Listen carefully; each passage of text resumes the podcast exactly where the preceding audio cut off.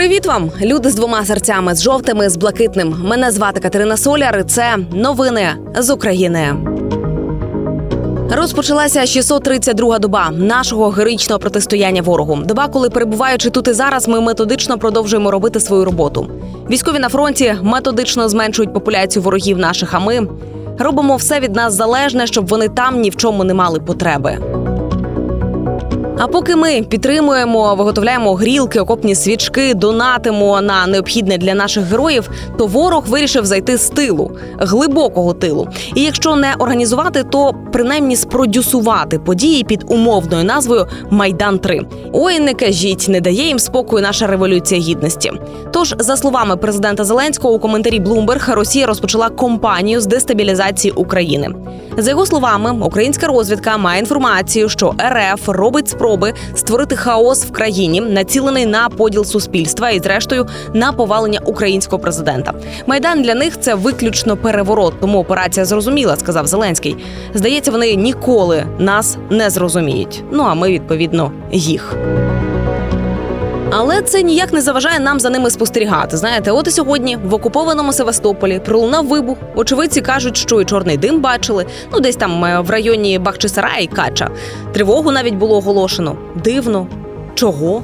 Ну це ж точно не пов'язано з тим, що АТЕШ повідомили, що їхній агент проник на територію військової частини окупантів у Феодосії, і партизанам вдалося зафіксувати точні місця розміщення автомобільних боксів, складів з боєкомплектом, казарм штабу і військової частини. Ну що ж, отриману інформацію вже передали компетентним структурам, які демілітаризовують військові частини.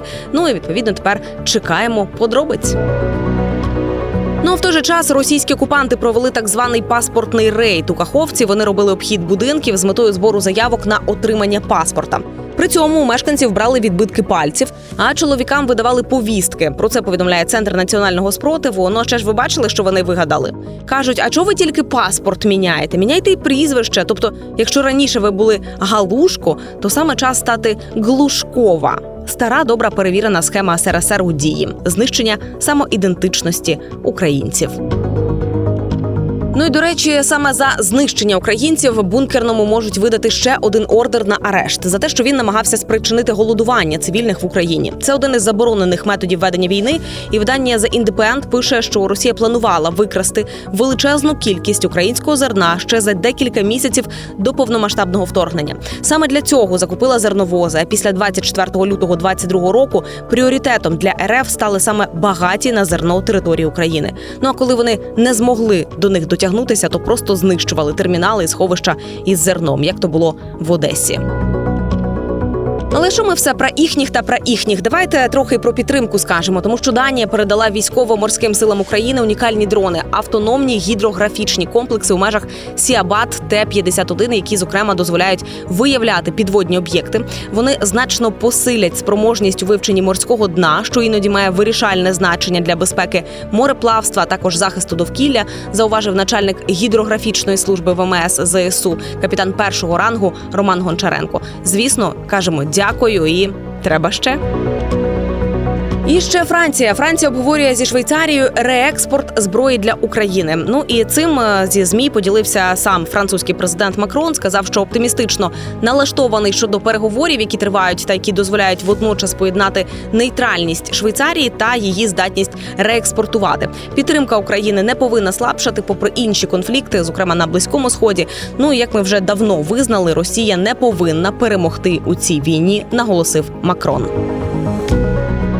От про здатність Росії перемогти. Дивіться, нам кажуть, санкції працюють, санкції працюють. А центр дослідження енергетики та чистого повітря каже, що Росія заробила 550 мільярдів євро на продажі нафти і газу з початку повномасштабної війни.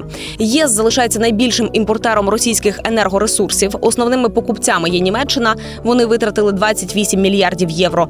Нідерланди заплатили 18 мільярдів євро Росії, а також Італія 17 мільярдів євро.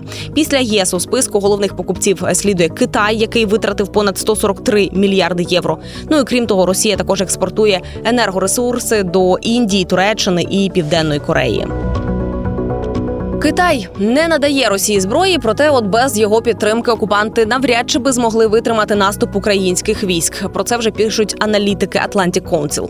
Експерти кажуть, що, хоча офіційно КНР дозволяла експорт до Росії лише не заборонених санкціями товарів, відомо, що росіяни знайшли спосіб використовувати їх у війні проти України.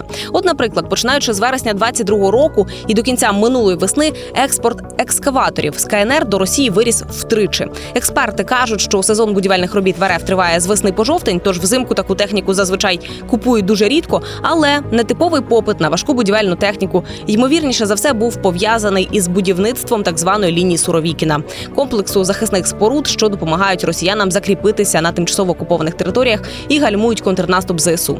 Крім того, майже у вісім разів порівняно з довоєнним 2021 роком виріс в РФ і попит на китайські вантажівки. Саме ними доставляють значну частину як військових вантажів, так і будматеріалів, а також продовольства на тимчасово окупованій території.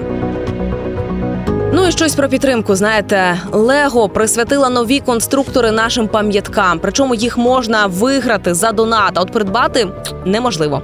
На платформі United 24 стартував розіграш моделей визначних пам'яток України від Lego Creators. Всі кошти від якого направлять на відновлення будинків у Київській області. Ну і наразі вже готові перші моделі в лімітованій кількості. Це батьківщина мати, Кримське ластівчине гніздо і Маріупольська стара водонапірна вежа. Крім цього, до ініціативи може долучитися й кожен охочий, створюючи інші українські пам'ятки з Лего, а також публікуючи їх за хештегом Lego with Ukraine. Наступний дроп благодійних конструкторів планують випустити вже навесні 2024 року. На цьому дякую кожному, хто не втратив силу духу, хто допомагає Україні словом, ділом і коштами, хто підтримує збройні сили, і наближає нашу перемогу. Давайте конвертуємо нашу лютю донат. Ми сильні, ми вільні, ми незламні, як Україна. З вами була Катерина Соляр.